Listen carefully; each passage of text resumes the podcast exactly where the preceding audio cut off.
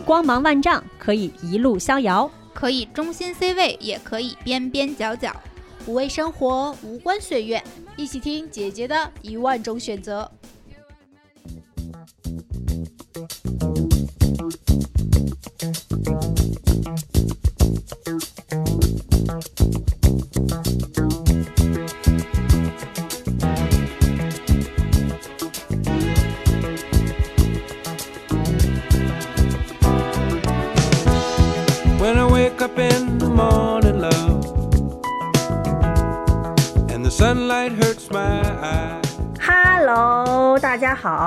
迎收听新一期的《姐姐说耶耶耶耶耶！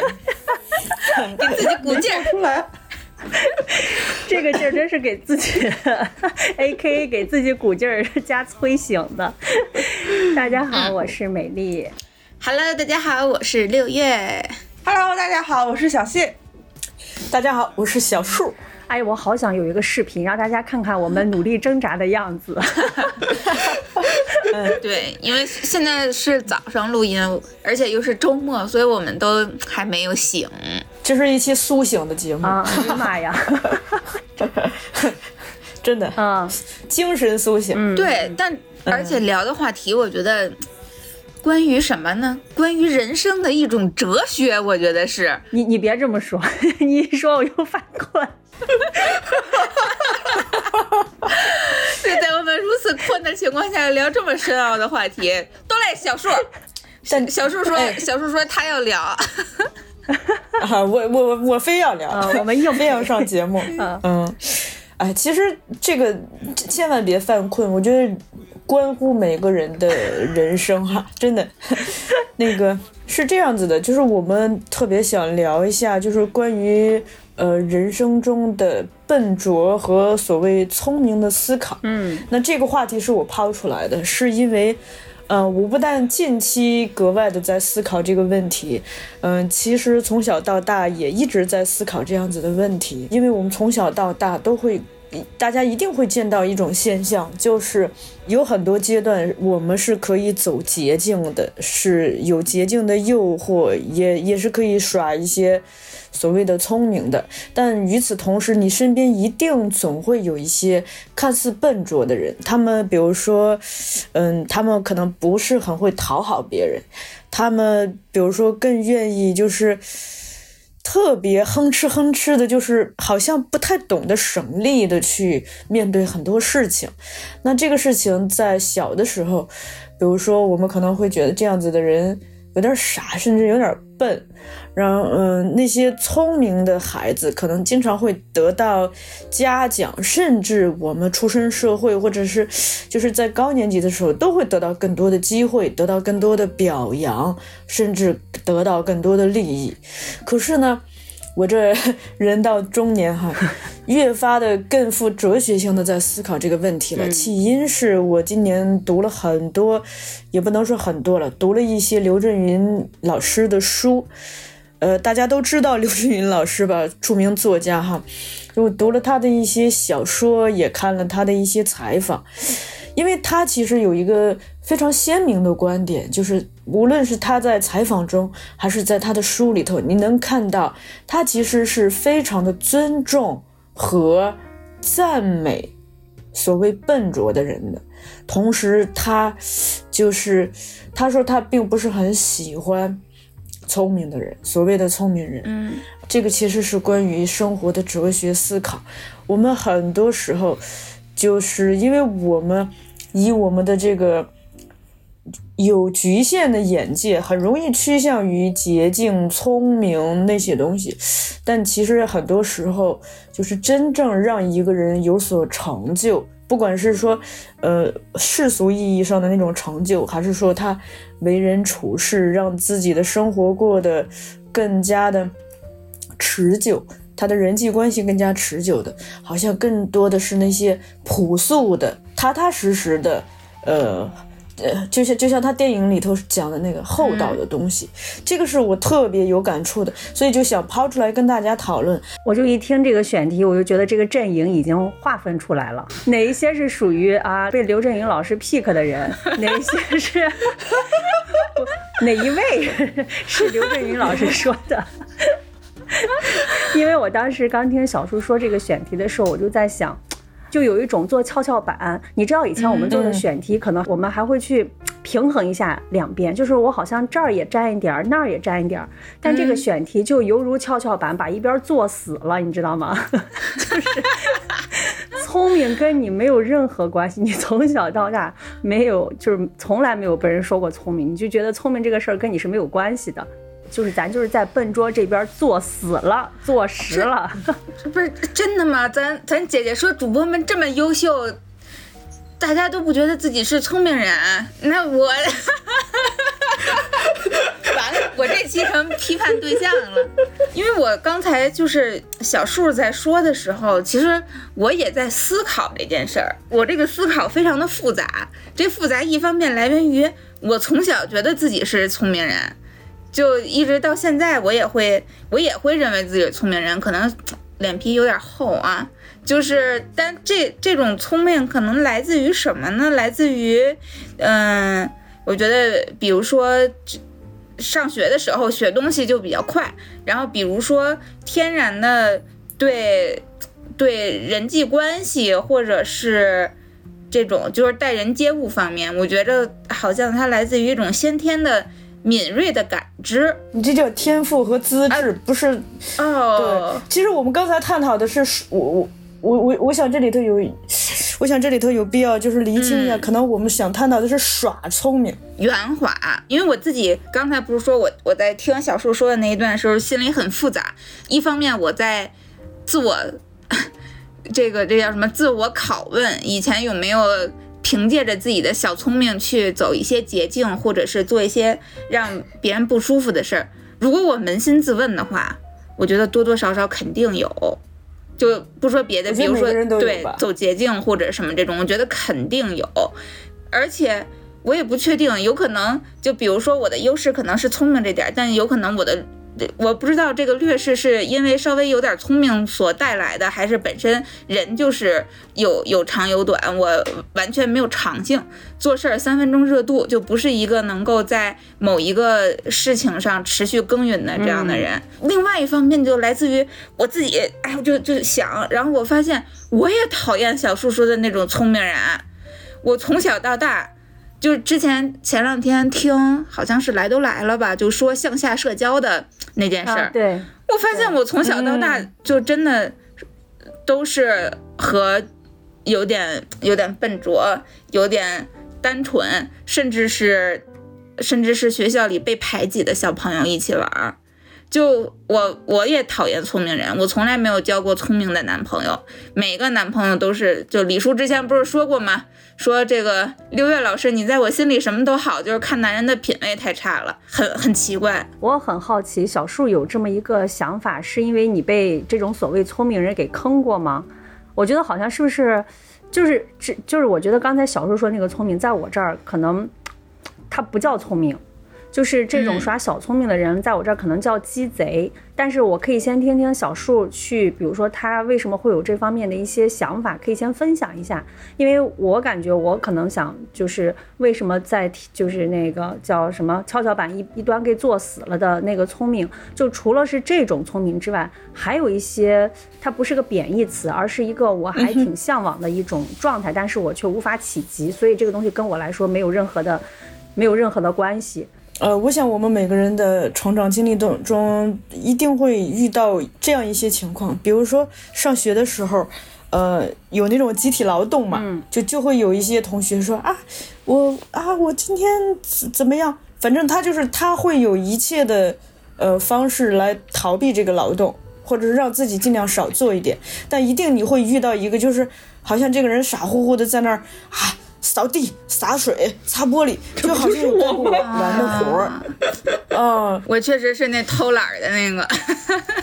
小谢应该是吭哧的那个吧？对。呃，另一个，比如说上班的时候，其实同样也是了。比如说有的有有的同事，你你老板给布置或者上级给布置任务，他就是会，嗯，比如说他会拖着不去做这个事儿，或者是他就是。他就尽量的拉长做这件事情的战线，就显得他做这个事情好困难、好累。但其实他可能呃很快就弄完了。嗯，包括他甚至就是说他看见了很多事儿，他就假装没看见，就尽量就是反正就是多一事不如少一事。但有另一些傻乎乎的，特别是那种刚入职场的这些孩子们，嗯，他们会就是可能人老那个上级布置个啥，他都说好的，也不也不问问自己能不能接，有有没有有没有这个能力和时间，就会说好的，我一定努力，就什么都我一定努力，就这种是我们常见的。然后我自己当然就是其实，嗯，近些年就不时的会遇见一些，嗯，但我更想表达的是什么呢？就是我之所以提出这个问题，首先是说。我我跟刘震云老师的观点一致，我觉得我们大部分人可能就是每个人的天赋有不同，但是其实谁都不傻。就说有，如果说有人耍小聪明，甚至是试图占你的便宜，或者是蒙骗你身边的其他人，我们所有人都能看得懂。再一个，就我提这个选题，咱不是为了 进进行这个道德批判，其实更想去跟大家讨论，真的是一种生活的态度吧。或者我觉得刚才我们一开始说特别大家都不喜欢的那类所谓的小聪明，他是可能是为了达到目的而去牺牲别人的权益吧。我觉得是这种是大家不喜欢的，对，而且他这种牺牲的方式可能有高明之处，然后也有让你会觉得就是特别拙劣特别拙对特别拙劣的。他挺奇怪的这种形象，就尤其是小树树那个，我觉得是在很多文艺作品里边都被充分描写的那么一类人，就是这种忠厚老实的，然后最终取得了大成就的，就特别多。我们可能回忆起以前看的电视剧、小说非常多，许三多什么的，不就是非常典型的张大民，啊，都是非常典型的这这种。但是我我后来又想了想啊，让就是这种我们讨厌的这种小聪明，也也不不仅仅是像美丽说的。可能损害了别人的利益，因为我仔细想了一下，有的时候他可能不涉及到利益的纠纷，也会让别人觉得不舒服。就比如说，也有可能这个利益的纠纷可能比较隐形啊。就比如说，嗯，就是那个许三多里边那个成才，他是一个左右逢源的人，就是见人说人话，见鬼说鬼话。但是我印象中他好像也没对别人做出点什么坏事儿吧？他不就是处处处处想显着自己嘛？表现对，显摆自个儿。然后这样的人，可能我们在生活中或者是工作中，我觉得见的都挺多的，就学习也一样。嗯，对，特别多。对我们肯肯定从小到大总会经历过某个班的那个班长让我们特别讨厌，觉得他对老师阿谀奉承，或者是就即便他不是一个打小报告的人，但他可能是一个就处处要显着自己，就和群众们不在同一条啊，没有穿同一条裤子的。他的这种隐形可能会让憨实的人觉得是一种内心的不公平。我觉得显摆的是因为我啊把我做过的，我我什么样的，我是一个什么样的人，我干过的些什么事，我全部外化出来了。我就是你看，我就这么着了。他的目的可能是希望去。有有几种啊，一种这个人他就是性格就是这种，或者是咱们之前已经聊过，就比如说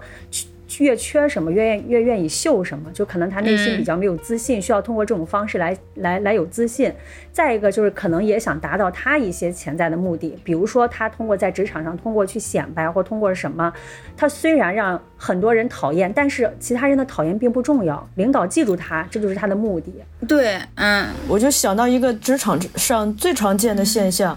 就是呃有活的时候躲着干，有工的时候争着要，这个每个人都会遇到。嗯我们为什么不在没在职场上去做那个有功有功抢着要的人呢？其实我现在有点刻意训练自己，就是你做了什么，你就是要去表达出来。我不喜我不太想去做那个默默无闻的人。就是前两天有一个有一个小事儿，就是在办公室，然后我跟另外一个。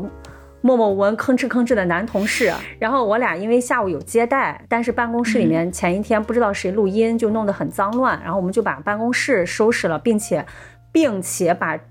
碗筷什么什么水杯全刷了，然后把把那个厨房也弄干净了。后来有另外一个工作人员来了，然后就问。哎呀，阿姨今天是不是来了？是不是阿姨把这个厨房打的打扫的很干净？然后怎么怎么着？然后那个男同事没有说话。这个时候我沉默了三秒钟，我说不是我和谁谁谁打扫的，就是想改变一个这种默默无闻的这种人设。以以前说实话，以前我可能不会，我以前可能和那个男同事就沉默了。为什么这么点的小事儿，为什么不能说出口啊？不知道，就是可能有一个什么道德模范的那个要觉得做默默无闻的人吧。啊哦，做好事不留名啊呀。田螺姑娘，包括你说小说或者文艺作品，现在还是讴歌的那种，就是默默无闻的或者是什么的，就是勤能补拙。我觉得他之所以会变成主人公，大家愿意看，就是因为他在生活中并不多见还有一个就是无害性。啊。对，我也想然后你这个这个憨厚的人，你可能这个电影本身就是给那些平时做事很憨厚，但是一直没有得到好处。你看这个电影不就是为了安慰一下吧？只有这种就是非常稀有的东西才会作为电影的主要特征去展现。嗯，其实可能最容易显得人笨拙，我觉得是就是一种情况，有一个比比其他人高的人，这个人可能是个是个重要嘉宾，是个领导，是个家长，是个老师，然后其他人哦。本质上是处在同一个阶层，比如说大家都是同学，大家是，因为这个时候就是，因为比如说不管是彼此之间交流，还是要跟那个大人物交流，就，哎，肯定会存在一个你要不要显摆自己。你显摆自己，就会，呃，显得其他人很弱智。呃，我突然想起一个，就是我们上学的时候经常开那种学术会议，嗯、就是这这个会议，可能比如说学术界的各个比较有名的人都会出席。然后这个学术会议一般有一个茶歇时间，茶歇时间，我啊，我跟你们说，我第一次、前三次或是前五次参加那个学术会议，我都震惊了。因为你平时跟同班同学相处在一起，你没有任何的感觉，但是一参加那个学术会议，一到茶歇时间，就是每个同学的那个不同就完全展开了。因为有的同学他就会去找那些所谓的学术大佬，就是那些有名的人，就是，social 就是因为那个是一个非常好的收受时间，然后你会也会看到有一些坐在角落里的壁花女孩、男孩就知道吃，这这真的是茶歇。然后那那个时候我就记得我前几次参加我就震惊了，因因为就我我看到那个时候刚流行微信嘛，就有同学会比如说加微信或就加电话。呃，或者是甚至在这个过程中，你就可以跟他合影，合影完了你可以发微博什么的。然后我第前几次参加的时候，就觉得自己就太傻了，但是同时的那个是，就是那种每次一到那个时候，我内心有一个很强烈的声音，我就会问自己，就是你。你就是你抛开所有的利益，你就问自己，你的内心想做什么样的事儿？说茶歇时间你只想吃，就去吃好了，就不要想那么多。如果你想，就你如果说，呃，你就是发自内心的尊重、崇敬这位嘉宾，你读过他的文章，你你过去是可以跟他交流几句的。你比如说你，我就可以告诉这个嘉宾说，我读过你的哪本书，我喜欢你的这个观点，那那你就去。但是你不要逼自己说，我也要过去说，老师，其实你都没有看过他的任何作品，甚至会叫错他的名字，然后你就说啊，老师，我好喜欢你啊，我们可以合个影吧，我可以加你电话吗？如果你如果你不想这样做，就不要这样做。我刚才嗯突然啊灵光乍现，就是我们不喜不喜欢的聪明人，他可能是目的性特别强的人，他是是是对他为了达到自己的目的。呃，也不能说不择手段，为了达到自己的目的，穷尽自己的智慧，这样的人就会让人讨厌。但是那些着急了，，但是那些没有什么目的性，他可能就只是只是比如说做事儿非常的妥帖，或者是情商很高，或者什么样的人，只要你目的性没有流露出来，大家其实可能没有那么讨厌。压力归压力，但不至于讨厌。可能其实本质上还是是否有急功近利吧。因为谁都不傻，你占别人便宜，其实别人也知道，周围的人也知道，这是其一。你占别人便宜，就相当于你你以为自己很聪明，别人都傻子。另一个是你你都到了占别人便宜的地步了，那哎呀，你这个也过得不咋地。嗯，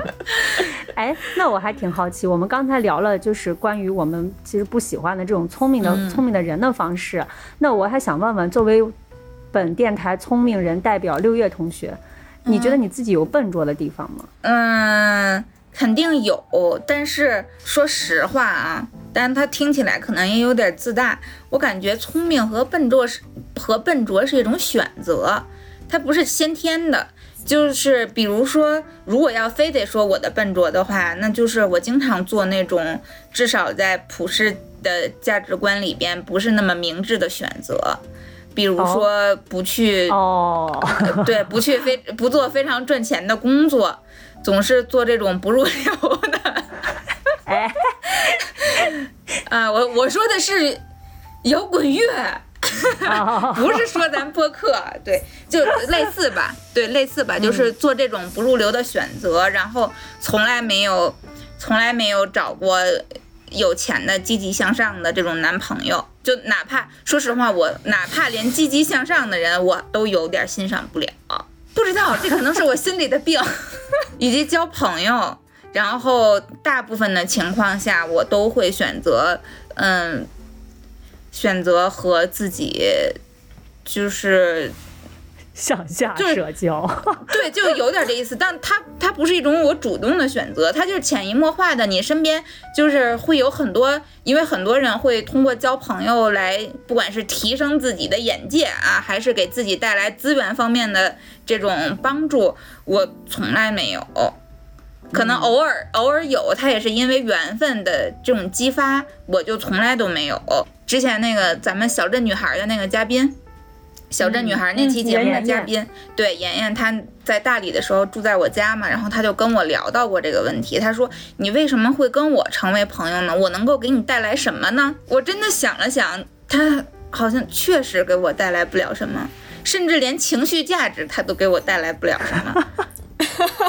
真的，肯定能的。如果什么都不带来，你不会跟他成为朋友的。我身边有这个样子的人，就是他有一个可能性啊，这个可能性可能不是特别友好，就是同一个厂里不能有两个一样聪明的人。我那个朋友，他就是下意识的会选择一些就是他能给别人提供帮助的人。然后他的成就感，他这个朋友的意义来源于他可以一直帮他，然后获得这个反馈。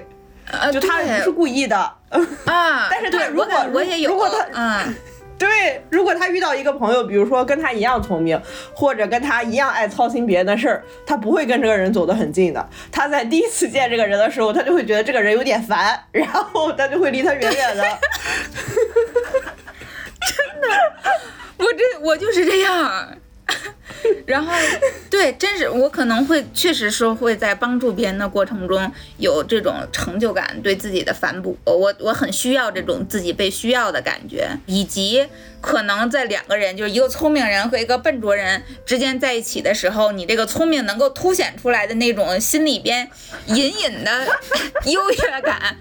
也需要嗯。那我好好奇，就是小谢说那个朋友，就是倾向于稍微笨一点的那个，他是需要这个聪明人去给他正向反馈吗？所以，所以像这种搭配的关系，一般都是那个，比如说偏弱的那个人，他他需要别人帮助他。就是，就比如说，真比如说他有能得到实际的时候，处，嗯。对，然后他特别钝，然后他生活中一定有那种场景需要他激进起来，需要他大声的说出自己的意见，他不知道怎么说，他不就去问这个 就是所谓的聪明的人嘛？然后，然后这个聪明的人就觉得我又展示了我的能力，我今天又帮到了我的朋友，然后那个朋朋友就觉得我不会的事有一个人帮助我了，他俩人非常契合。啊，是哦是是会有这种感觉。然后还有一个，我我想到我的笨拙，就是可能来自，因为我自己，我觉得其实我对人际关系的那个感知挺敏锐的，就大家情绪和话外音，太敏锐了那毕竟之前都录过谈判的节目，但我自己是一个非常直率的人，就这个直率不是来自于我。我就是一根直肠子，而是因为我选择了用这样的方式去，不管是选择嗯，工作的合作伙伴，还是日常的朋友，还是生活中的一切，我用用这种看起来很笨拙的方式去筛选了自己的嗯社交的环境，或者是工作的环境。之前我那个。跟我一个另外一个商务的同事，我们俩一起去见客户，他就会，你想做商务呀，做商务可是一个需要别人花钱，然后需要这个花钱的方式可能有很多种，既有攀关系，又有隐晦的表达，也许我可以给你带来一点额外的利益，然后以及我们很牛逼，然后基本上我的我的所有的表达就会直接的说我们很牛逼，我们在哪哪哪适合你什么的这种，他经常会结束之后他就会说，哎呀，我觉得你说话太直了，这么说话不合适。但我自己又觉得好像至少现阶段来讲，对我来讲好像也无妨。这我觉得可能也算是一种笨拙的笨拙的表现。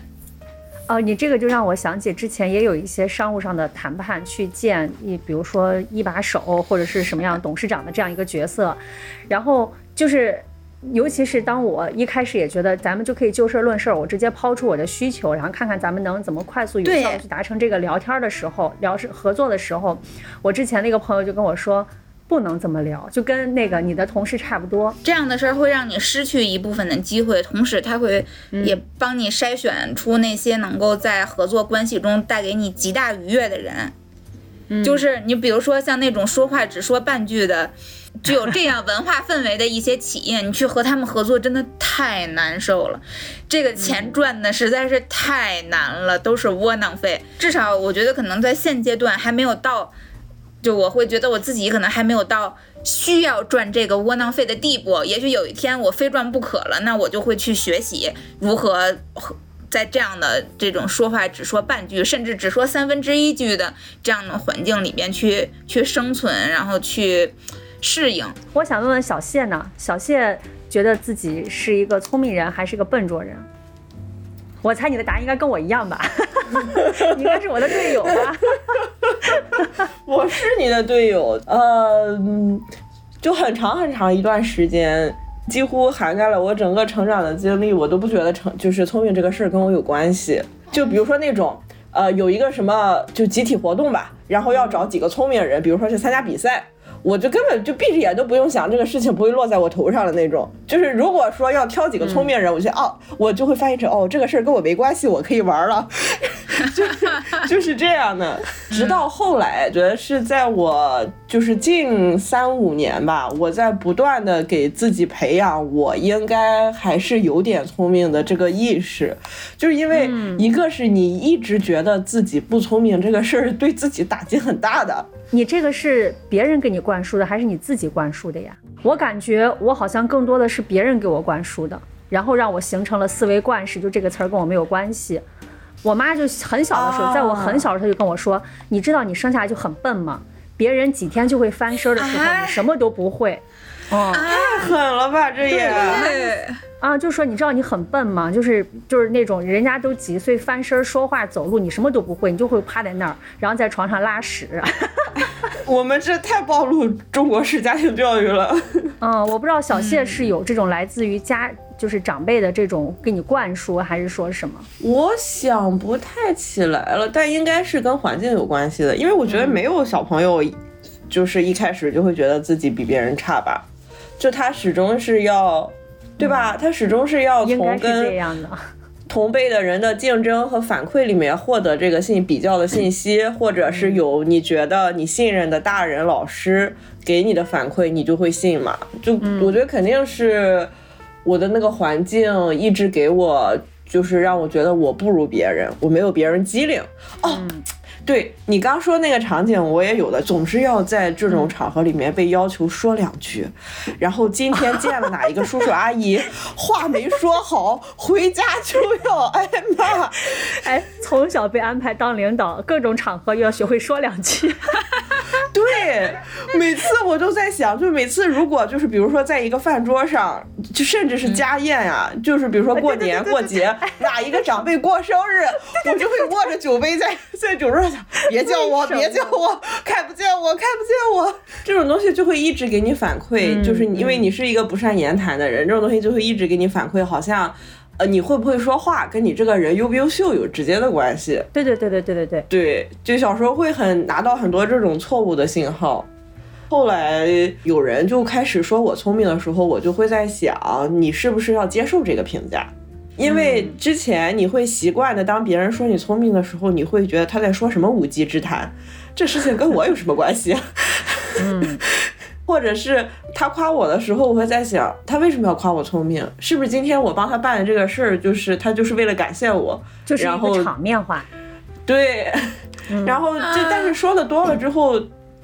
你就会在想，为什么别人说你聪明的时候，你要拒绝他呢？就是你为什么要拒绝一个对自己的正向评价？嗯，我就开始在我自己日常的生活中去体会，我我是真聪明吗？我这个事儿干的好像确实还可以，它是不是能说明我有一点聪明？然后就不断的就是在比如说我有做得好的事情的时候，给自己这样正向的肯定，然后就去去接受它。但是，但是今天我为什么一直没有怎么说话？包括我们刚刚刚刚开始录节目的时候，我为什么看起来那么疲惫？就是因为我最近太累了。然后我上班的时候，我最近充分的在表演一个就是笨拙的打工人。我最近哦不是。之前咱们聊那个谈判节目的时候，我不是有说到我可能要接一些新的那个工作内容，嗯然后我现在确实接了，这个活儿还来的特别急，它就是活儿来如山倒，有非常大的工作量，然后有以及有一些非常多新学的东西要一起学。这个时候，我成为了一个你给我什么活儿我都干的人。我干的时候，我就会觉得我会想要把每一件事情都做好，就是它不会有那种。嗯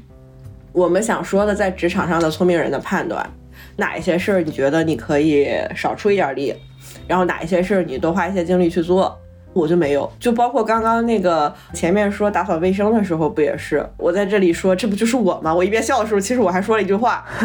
就是如果有活儿来，我就会尽全力把它做好的人。大家总说你不要在工作中去找价值和找意义，然后我感觉我去全力的做这个活儿，就是因为我把我的价值和我做的活儿去去等同了，所以我干的每一件事情我都非常的卖力。但但是可能我不一样的是，我不是要在，就是它的这个先后顺序不太一样，我可能不是要在工作中。找意义，而是我做的事情它能代表我的意义。就是如果不是工作，如果是别的事情，它也有这个作用。我觉得感觉是这个工作你把它变得很笨重，就对。它承担的东西太多了，就这个东西很重。对，所以我们前面在说、笨拙的人，他总能最后拉到时间长里看去能有好结果的时候，我我其实一直在质疑这个事情。因为因为你想在就是在我的现状里面，我每天都在如此笨拙的在工作着，我周围在使小聪明的同事每天都可以准点下班儿，呃，十个活儿只干三个活儿，三个活儿都干在老板眼里，你怎么去说服自己，你这样笨重的继续下去会有一个好结果呢？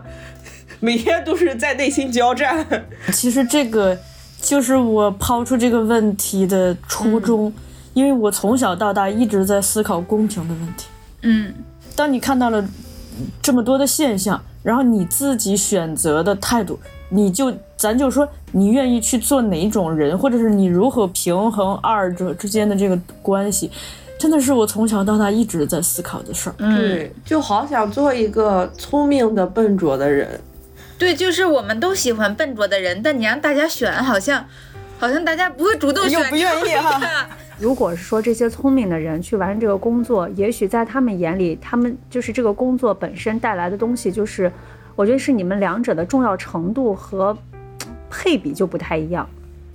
怎么说呢？我就是有一种感觉，就是可能是不是把把工作的意义赋予的太多了，对，它可能没那么重要。啊，嗯就也许大家会觉得这个事儿本身就没那么重要，根本就不在乎、不在意，我就差不多差不多得了就行了，然后会去把时间和精力转而在那些他们可能想去做的事情，也许换一个领域，在那个领域他们也是一个笨拙的人。但是我觉得当下的人来讲，可能大家会在真心喜欢这件事情上去做一个持续笨拙的人。如果有这么一件事儿的话啊，就真的是喜欢，或者是希望通过它达到什么目的。如果说，比如说啊，我们以生活是一条平平线为为为为为，就是来想象一下的话，也许每个人都会有那个高点，那个高点是他可能要花比别人更多的时间和精力去达到的那个点。那那个点对别人来说，对你的同事来说，打个比方，也许是啊、打游戏，或者是滑雪，但是在你的那个点里，嗯可能就是工作。你是拿工作那个点和其他的人工作那个点去比较的话，它本身就是不一样的。但是当他的那个点和你的这个点，因为你觉得滑雪不重要，可能对于他们来讲、嗯就是这种，我觉得可能是比较的维度是不是不太一样？是，我觉得有有一部分是你说的这个原因，就是如果说，呃，我思考下来觉得工作给我的意义不只是工作的话，那可能我就是对我，你拼尽全力去干它的时候，你就知道你可能不能出这么多力就获得这么多工作上的回报，你的回报是在其他地方，嗯，是在你的心理满足上，类似这种，嗯，作作为一个聪明人，我要说两句，就是这个事儿其实是可以解决的，就是我觉得很多嗯。让你不舒服的事儿都是能够解决的事情，就像当这根本的原因不能够解决的原因可能非常的复杂，但是我感觉嗯。反正老话又说回来了，还是你们对自己的价值评判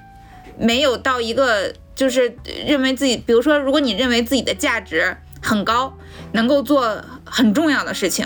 那你就去做嗯。那些重要的事儿，那些不太重要的事情，你其实是可以想办法。就比如说，如果暂时暂时推不出去，就没有别人可以帮助你，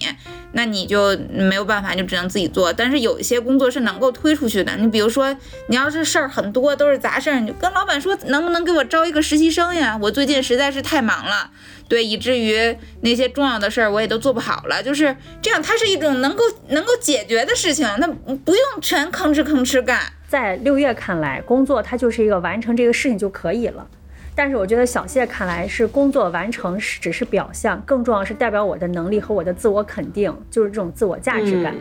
就是工作不是工作本身。就如果我让领导来找一个实习生，那在小谢的心里，他的翻译的话就是我能力不行，我自己做不了，我竟然还要找个实习生。你有点懂我啊，真的这么想，那不应该是我的能力更强，所以我要做更重要的事情，把这些不重要的端茶倒水的杂事儿、杂事儿就交给实习生就好了呀。因为还会有一个，我连端茶倒水都做不好，我还能做什么？是不是？天哪，对，所以我觉得这个 这还是还是价值评判，你们要给自己，要要认为自己能够做，能是有价值的，能够做更有价值的事情。对，就因为有一些大家都已经是资深职场人了。就这种事儿，我觉得是有解决思路的。他，如果你要是说你去吭哧吭哧的每天工作到十点，然后做的有各种各样琐碎的事情，和你的同事们准点下班，但是三个活儿都干在老板的眼里，要单就这一件事儿的话，我可能确实是会觉得吭哧吭哧的做起来，它的那个价值感确实不强。他也许有其他的办法可以协调，或者是至少现阶段不行，但是未来可以协调得了。就是这种，它不是一个说我也要去老板面前显摆，但我觉得是要给自己把好的机会，就是认为自己值得更好的工作或者更好的机会吧。嗯，对，是这样的。嗯我觉得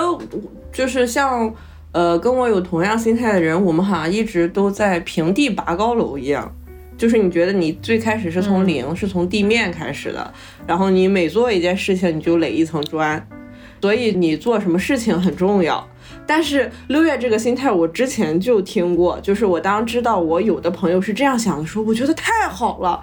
你们的这个想法太好了，但是我怎么都学不过来，我好想学啊，但就就是很难。他们的起点好像就已经在十楼或者是一百楼了一样，他是往下看的，他觉得他已经拥有了这些东西，然后就我现在在干的事儿是我在一层一层的往上垒。我觉得有一件、有一件事儿是，也是我最近在做那个暂停实验室嘛，然后最近的一个思考，就我刚才为什么会那么懂小谢，是因为我有过这样一个经历，包括现在有时候工作可能也会冒出这样的想法，但是呢，我我觉得比自己之前进步是，我会有两个两个两个思路蹦出来，就一旦我我发现我沉浸在琐碎事物里面带给我的这种成就感和意义感了之后，这个时候就会突然有一个小人出来，就是说，你能干的事儿应该不止于此。就是会有个第三者视角告诉你，能干的事情不止于此，而且这个时候呢，就会有一个连锁记忆出来，就是我曾经干过的那些事儿。就是现在有一种状态，是你只聚焦于你现在这件事情，但是你忘了你曾经获得过的成功，其实是你干过很多很牛逼的事情。如果这个事情今天让我很焦虑，我会发现我有太多成功的经历来支撑我，我太知道这个事儿我一定能做成。所以我觉得你要多看看过往的这种，你其实已经干过很多事情了，你做过做成过很多的事儿，只是你现在很多精力只聚焦在当下，就觉得这个事情会让你非常的焦虑，会做不成，或者你找不到办办法，你要去垒砖。但其实你已经站在二十楼上了，你不是平地，嗯你已经是在二十楼上了。每次跟美丽和小谢录音，然后，然后我就深深的感慨一句话，就是如果我们的听众朋友们有未来会做父母的，咱一定要鼓励式教育啊！这看看都给孩子，都给孩子打击成什么样了？虽虽然表面我们在讨论所谓的聪明和笨拙，似乎又回到了另一件事情，就是价值评判的嗯角度，就是我们到底看的是别人别人怎么看我们，还是我们自己如何评判这件事情？嗯我们回到我最初抛出来的那些现象，比如说，呃，班里头要去值日，可能有的同学躲开了活儿，但他会在老师面前去邀功去表现，嗯有的嗯怎么怎么样，同样在职场上也是这样。那回到一个事儿，我就发现，嗯，就从我对这件事情这么多年的思考来看，我觉得有一件事情很重要，一个是你是否真的爱做这件事情。我做这件事情，我不是为了表现给老师和老板看，我也不是为了通过我的做来让没做的人感觉到道德上的惭愧。嗯我就是真的想把这件事情做好，并且能从中获得乐趣，这件事情非常重要。第二个事情就是说，我从这其中收获的学习也好，成就感也好，是它是我个人的，不管老板、老师有没有看到，我都会去做。这一件事情非常的重要。同时，刚才美丽提的那个小例子，她也提醒我，就是说，如果我们有机会可以正确的让，嗯，比如说就让老板和老师知道，也是必要的，因为这是你诚实劳动他应该获得的某种结果。因为我们我们没有必要总是隐姓埋名做雷锋，但与此同时呢，我自己在呃从小到大，不管在班里头还是在职场上，一直非常警惕自己一件事情，就是我们可以有分寸的、合理的去向你的上级去表达自己做了什么，但与此同时，就不要只凸显自己。就特别是像我现在，比如说做到了中层，就说的不厚道一点，你完全可以告诉你的老板，这活儿都是你干的，嗯其实可能你啥都没干，都是你手下干。是这样的，但我一般在这种情况下，就是我会时刻的警醒自己。还有一点就是我，我想不管在工作中还是生活中，尊重所有人。就嗯，人家付出劳动，你要尊重人家的劳动，就不要老凸显就就就就你行，就你聪明。但这个很理想啊，就感觉只有就是小树这样的人才能做到，你没有办法要求你身边其他的合作伙伴做到。我们不要求，但我们自己可以尝试去嗯做这样子的人。我是觉得，我一直相信一件事情，就是改变，我就是从我自己做起。呃，我我谁都改变不了，我只能改变我自己。然后呢，万一幸运，我影响一点点人，影响他一一一个小的观念，一个小的行动，就已经是很很 OK 了。因为我我慢慢想，就是你看我们我们小时候讲那些故事，老喜欢表扬那些笨拙的呃做好事不留名的人，其实这样对他们也不公平。嗯他们没有获得他们的劳动没有被看见，他们的用心没有被看见。我想，其实其实我之所以关心这个问题，它存在一个很重要的事儿，就是我们所有人其实本质上心里头是很在乎公平的，就像六月的这个侠女情节一样。我们是很在乎公平的，我们希望诚实的劳动应该得到相应的看见和回报，同时也希望那些弄虚作假、急功近利能够也被看见吧。嗯，以聪明人的视角，实话实说，我看大家，我觉得大家都挺聪明的，哎呦，真的。但是，对，就以至于你你们对自己的那种那种价值的评判如此之低，就让我难到震惊的地步。真的，我们举一个更具象的例子哈，当你特别想要急迫的得到一些什么的时候，人特别容易失态。是的，呃，比如说有一辆公交车来了，我们还没我们还没准备好，非要跑上去，可能你就会在这个过程中，一个是你很狼狈嗯显得在显得，再一个是你可能在这个过程中，除了失态，你可能还会丢一些东西，手机落了或者什么。但是如果说我们从容一点，就是说，我我经常跟我的家人这样说，我说生活中所有的事情都就像这辆车一样，我们不苛求赶上了，我们就从容的走上这辆车；没有赶上，我们就等下一趟。有了这样子的心态，我们就在生活中少一些失态，然后呢多一些从容。但如果说我们特别急迫的，明明赶不上，这车特急，自己非要上，或者这车特快特快，我们还没有走到那个站，我非要上，一定会失态，然后可能还会丢了钱包什么，损失一些别的。所以，当我们对生活中很多欲望都有都变成面对那辆公交车的态度，就是赶上了我就上，没赶上我就等下一辆，可能就会从容很多。我有一个相反的例子，就是我觉得小树描述的这个就是赶公交车的例子，特别像我们大家都向往的这种比较笨拙的状态。但是我身边有一个朋友就恰恰相反，他就是他就是呃，我们会觉得是聪明人的那种人，他是凡是生活中遇到了他想要的东西，遇到了机会，只要他要，他一定会拼尽全力的去争取。就比如说这辆车他要上。他就是隔着下一个路口，他也一定要飞奔过来，就他把所有的东西都扔了，他也要赶这辆车。他这么做换来的结果就是，他现在是我们呃，就是同龄人里面挣的是比一般的朋友要翻个两倍到三倍，然后他已经拿他呃还没有几年的积蓄，已经给爸妈在青岛买房了。他现在自己还买了，就是在上海在还上海的贷款，然后他的工作一直越换越好，永远都踩在点儿上。就是这种人，你就感觉他，嗯，他拼尽全力的去要，他就是一直的在跃升，就是他他的他想要的东西他拿到了，他真的就是比他没拿到的时候要更好。我觉得我们很多人的矛盾都是在这里，就是你向往的是这种从容的状态，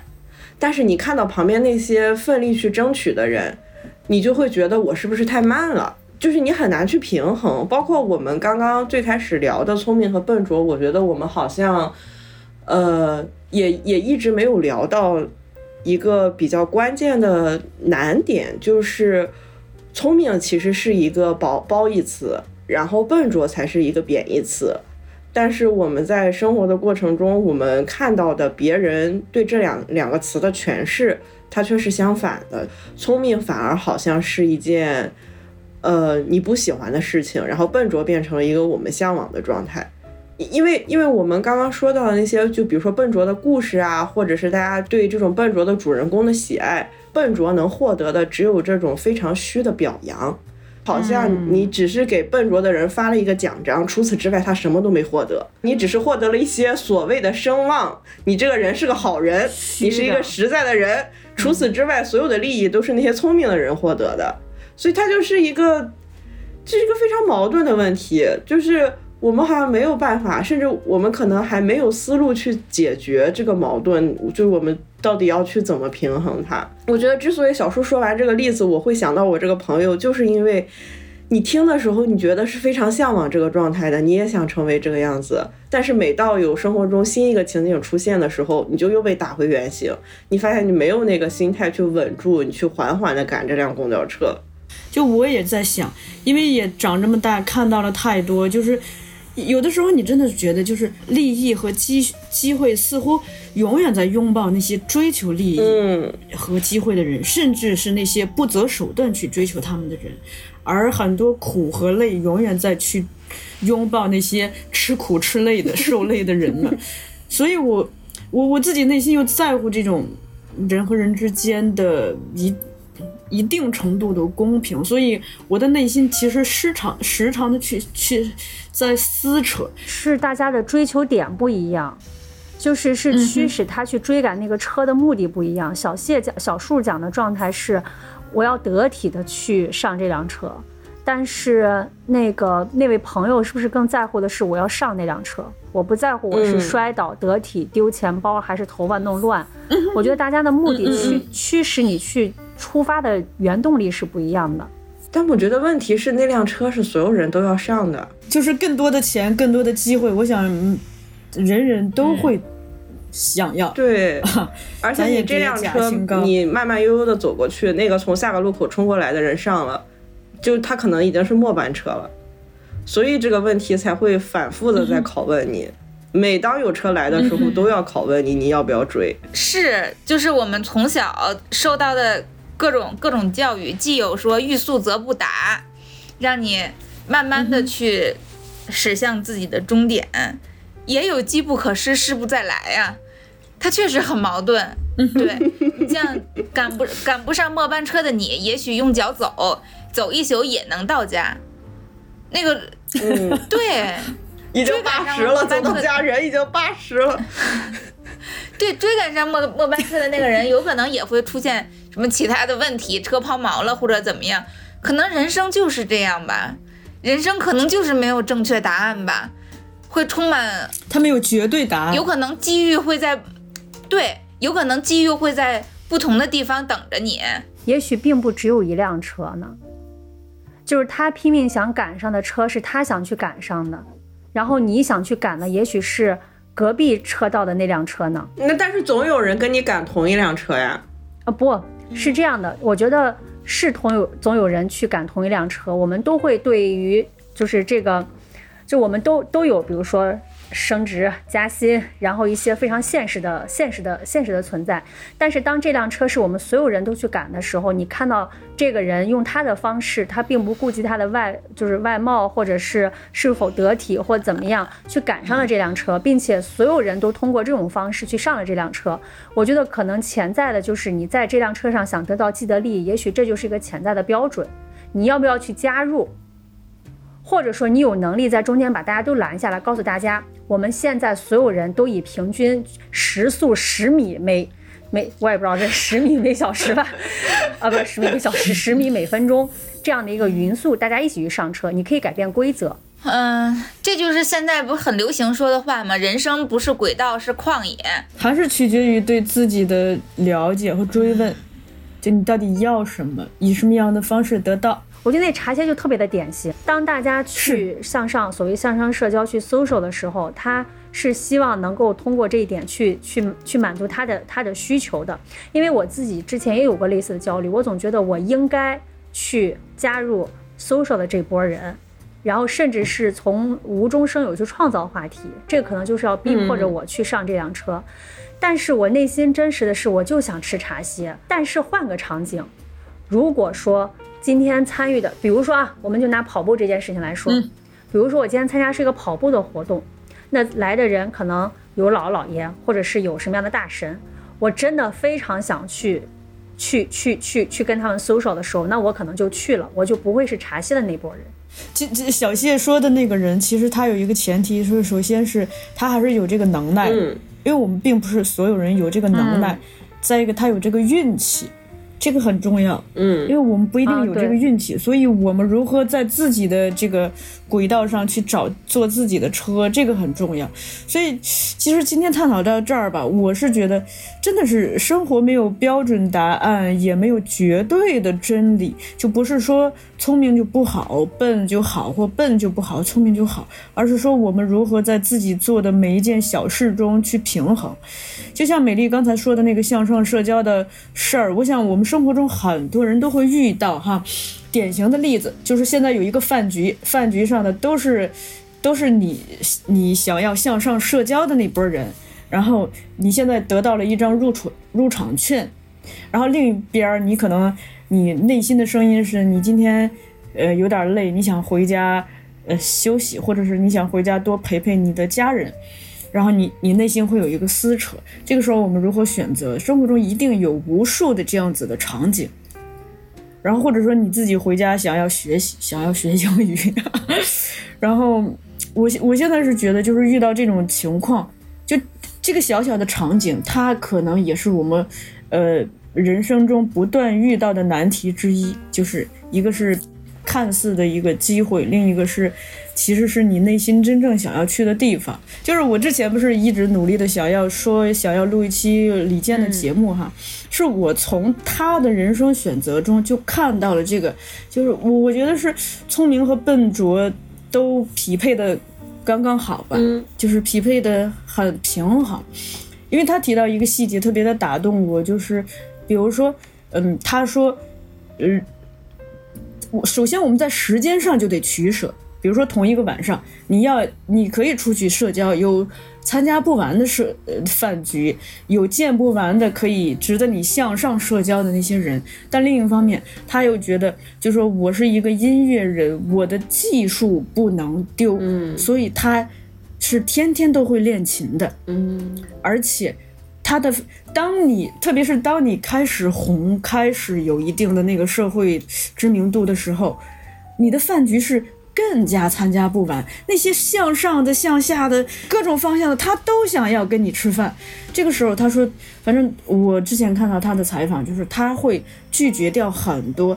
来保证自己的弹琴时间，因为这个是你立足在这个社会上的根本。你是靠自己的音乐说话的，而不是靠人脉。还是现实社会给人的评判标准太过于单一了吧？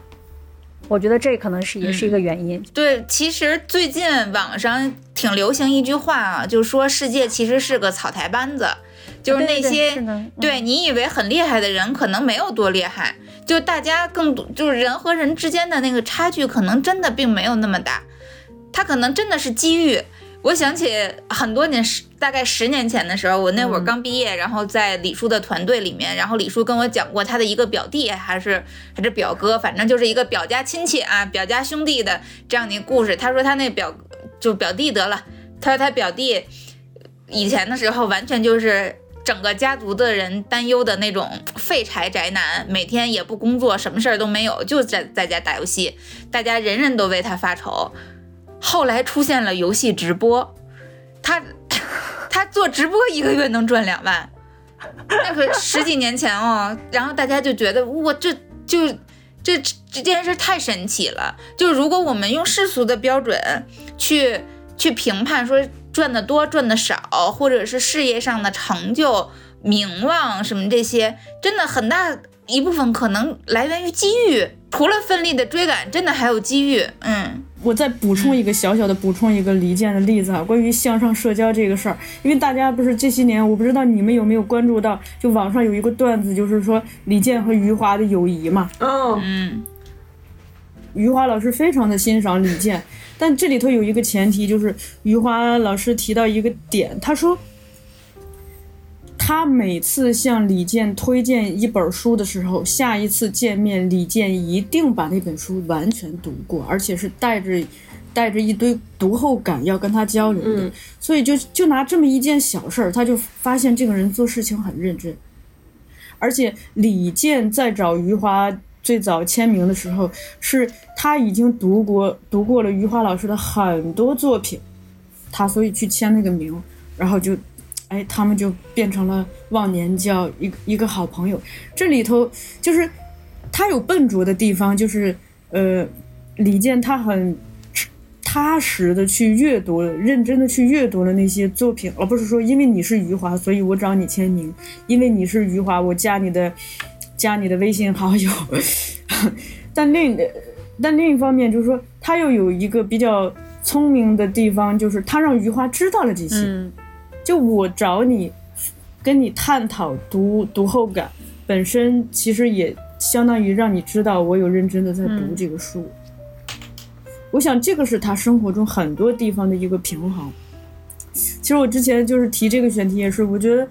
嗯，在我看到的，就是如果拉人生轨迹看的话，因为李健马上就五十岁了哈，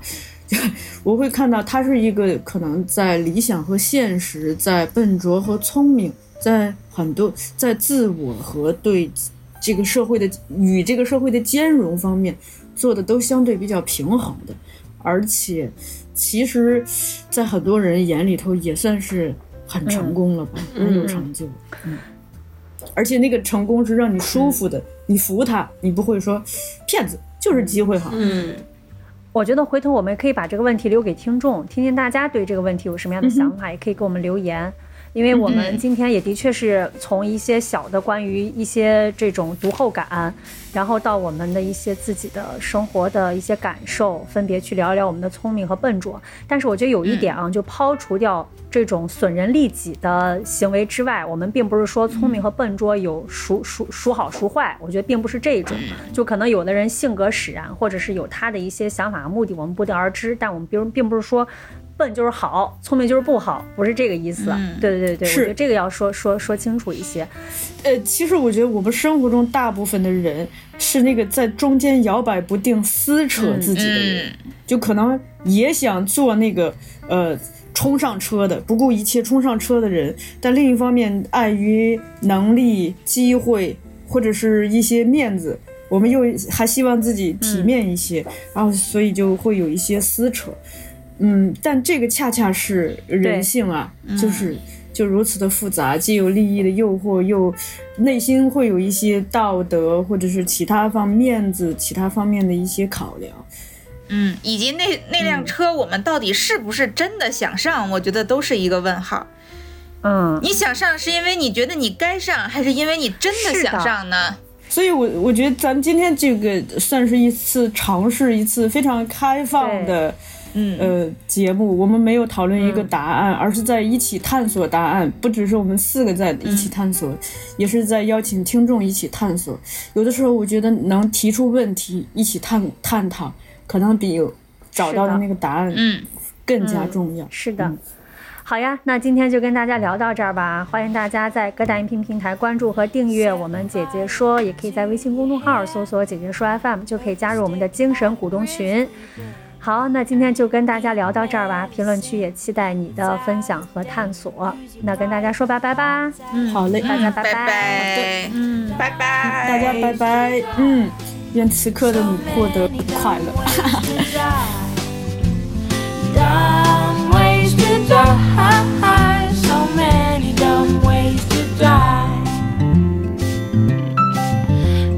Toast out with a fork, do your own electrical work. Teach yourself how to fly, eat a two week old unrefrigerated pie.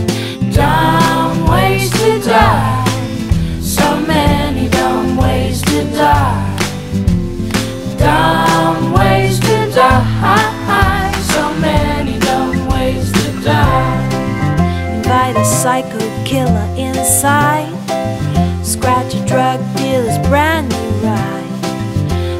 Your helmet off in outer space. Use a clothes dryer as a hiding place.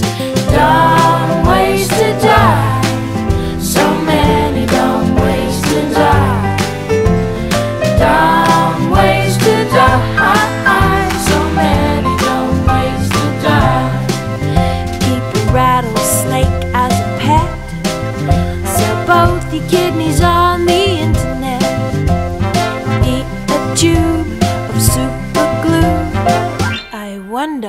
This red button do? Dumb ways to die.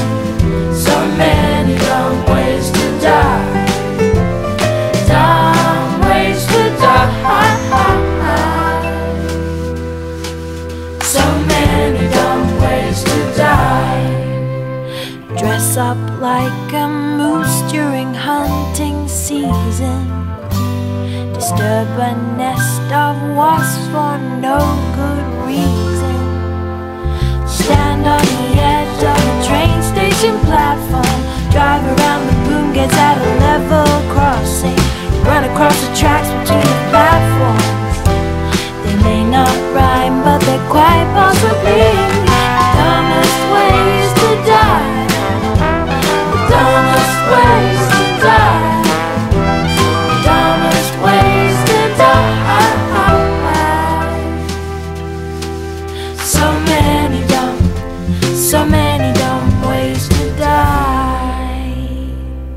Be safe around trains. A message from Metro.